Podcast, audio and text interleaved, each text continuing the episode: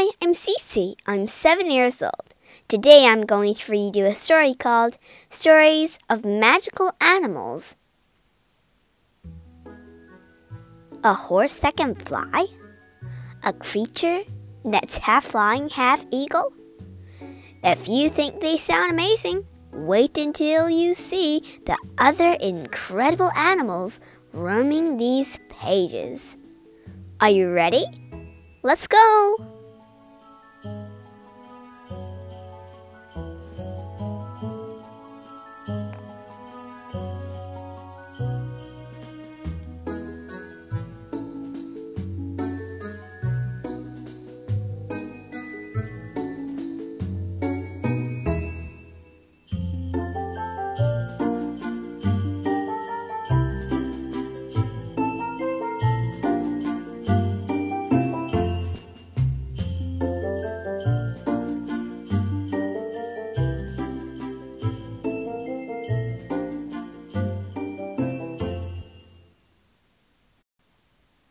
Chapter 1 Pegasus Long ago in Greece, there lived a handsome prince named Bellerophon. He was strong, brave, and loved by everyone, except the king. The king wanted to get rid of Bellerophon, so he thought up a plan and sent off the prince. Think you're brave, do you? He snarled. We'll soon see about that.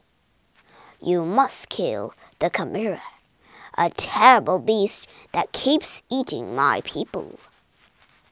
Eager to obey his king, Bellerophon set off to find the monster. On the way, an old lady stopped him. First, you must catch the winged horse, Pegasus, she said. Find Pegasus and you will be safe from the beast. Pegasus is strong and swift and flies like a bird. After searching for days, Bellerophon found the horse high up in the mountains. What a beauty! he gasped. Oh, I'll never be able to catch him. Pegasus was wild and free, with powerful beating wings. Catching him wouldn't be easy. In a flash of silvery light, the goddess Athene appeared. She held out a golden bridle to Bellerophon. This is a magic bridle. It will help you catch Pegasus. If you put this over the horse's head, Pegasus will become tame, she said. Bellerophon thanked Athene and hid behind a rock near a river. When Pegasus came to drink, Bellerophon tiptoed out. Slowly does it. Very quietly, he crept up to Pegasus and slipped the bridle over the horse's head. Startled, Pegasus reared up. Steady, said Bellerophon. The horse calmed down, and Bellerophon climbed onto his back. Spreading his wings, Pegasus soared into the sky. As they flew on, the air grew hot, steamy, and smelly. Oh, said the prince as he sniffed. Oh, that's disgusting. We must be near the Chimera. They flew down in time to see the beast leaving its cave.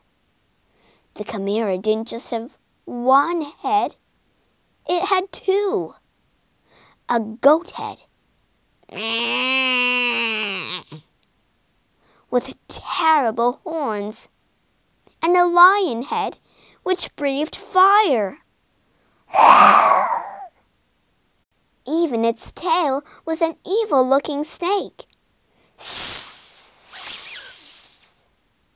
It spat at Bellerophon, trying to sting him with poison.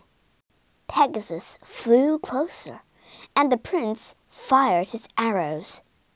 The lion roared. Huge flames shot from its mouth.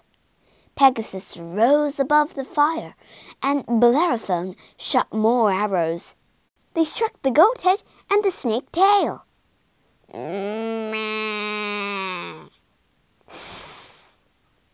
Then the prince took out a spear and stuck a lump of lead on the end of it.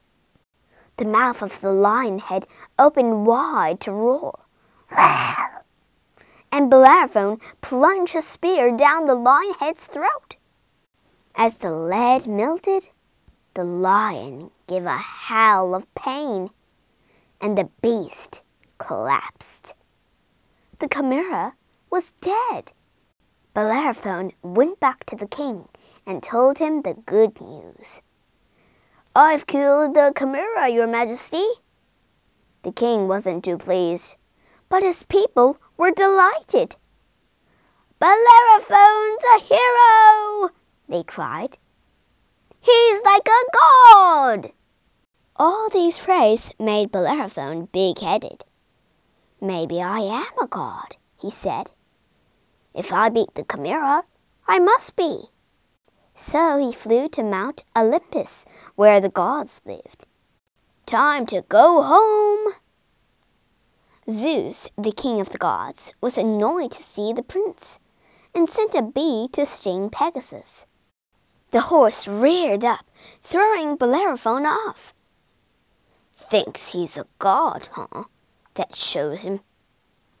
Bellerophon fell through the clouds to the ground and was killed in an instant. Then Zeus caught Pegasus and rode him home to Mount Olympus. Faster, Pegasus, faster! From that day on, Pegasus lived with the gods, pulling Zeus across the sky in a chariot made of gold. Chapter 2 The Greedy Griffin Hassan was a farmer, but the only animals on his farm were his two beloved oxen. One day he was working in the fields when suddenly the sky went dark. Hassan looked up. Was it about to rain? But he didn't see a cloud overhead. He saw a griffin. A griffin was a terrifying creature. It had the head and wings of an eagle but the body of a lion. Swooping down, the griffin snatched up the two oxen in its lion claws. Hassan ran away in terror. With a few flaps of its giant wings, the griffin was gone. Back at home, Hassan sat down and wept. There's no hope, he sobbed. The griffin will eat my oxen. I have nothing. His friends tried to cheer him up. We'll go and rescue them. Feeling a little better, Hassan and his friends set off to find the griffin. For hours they climbed, higher and higher into the mountains. All at once, Hassan stopped. Oh no, the griffin's eaten him. Maybe the other one is still alive. Higher up the mountain still, they came across what they thought was a strange plant. What a funny tree, said one of the men. Hassan shook his head. Hmm, It's not a tree, he said. It's a griffin's feather. Just then, they heard a loud noise.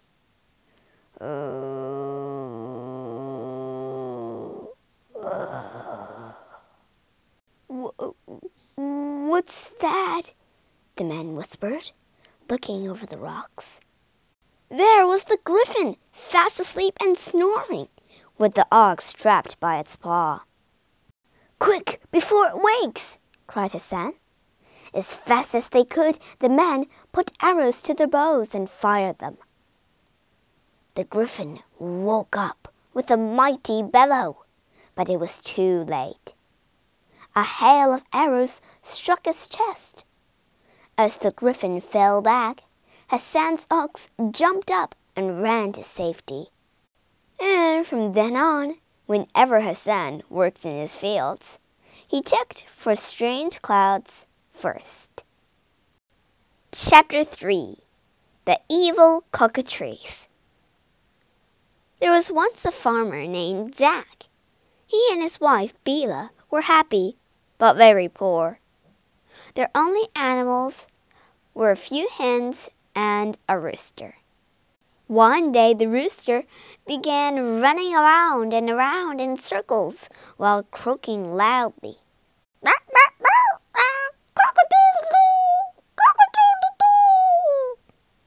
Bila, come and look at this, called Zack.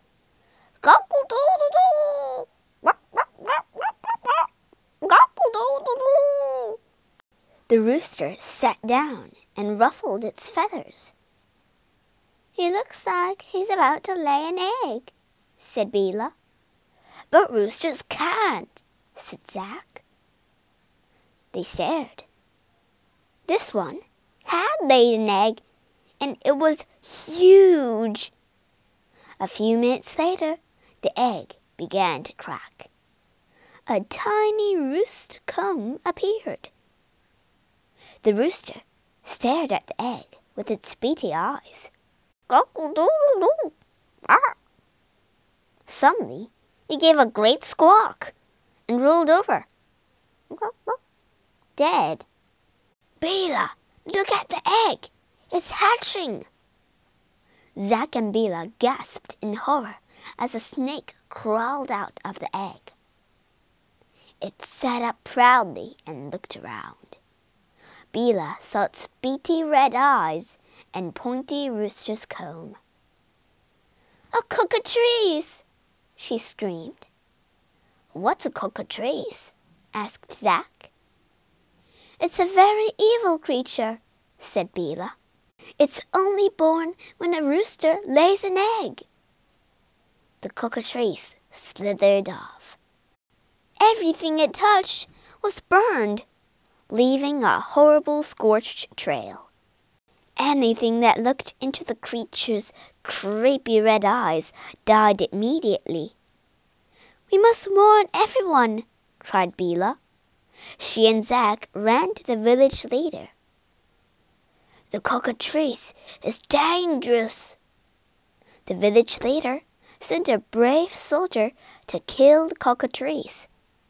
The soldier wore a helmet to protect his eyes and blindfolded his horse, too. We'll catch that nasty beast. Do be careful, Bila called out as he left. The soldier rolled along, looking for the cockatrice. When he found a scorched field, he knew it was near. Then he saw it. Charging up, he raised his spear and stabbed the cockatrice as hard as he could. As the spear went in, the soldier shouted out in pain. Oh! It was though poison had shot up the spear into his arm. Uh, my arm! It's burning! He fell from his horse and lay still, unable to move. The cockatrice wasn't hurt at all. The villagers were terrified that the cockatrice would kill them all. Perhaps the old priest can help, said Zack. Hmm, let's see. You'll need a mirror. To kill the creature, you must show it a reflection of itself, the priest said. Zack and Bila ran off to fetch the biggest mirror they could find. Then they hid behind some rocks to wait. Can you see it yet? When the cockatrice arrived, they crept forward, holding the mirror in front of them. As soon as the cockatrice saw itself, it let out a desperate shriek. Ah! Zack and Bila peeked around the mirror. The cockatrice was dead on the ground. Its evil eyes had claimed their last victim. Chapter 4 Unicorn Magic Once there was a king who believed unicorn horns were magic. Find me a unicorn, he cried to Toby, his page, and don't come home without one. Toby hunted all over the world, but he couldn't find a unicorn anywhere. The king is crazy. I don't believe unicorns exist. Days became weeks. Weeks became months. Months became years. Toby grew old, but he didn't dare go home empty handed. He had just one place left to try the mountains of Tibet. There he met an old man whose granddaughter knew where a unicorn lived. I know the way, but it's a long trek. For days they journeyed. Toby's feet hurt and his bones ached. Finally, the girl said, The unicorn lives around this bend. But if I show you, you must promise to leave him alone. Toby didn't say anything. There, in front of them, was a unicorn. At last, he could go home. But Toby went home alone. Even if the king was angry, he couldn't touch the unicorn. But when Toby told the king, who was shaking with fear, Oh, well, said the king, if I can't have a real unicorn, I'll put them on my banner. You might have thought of that before, said Toby, but he said it to himself.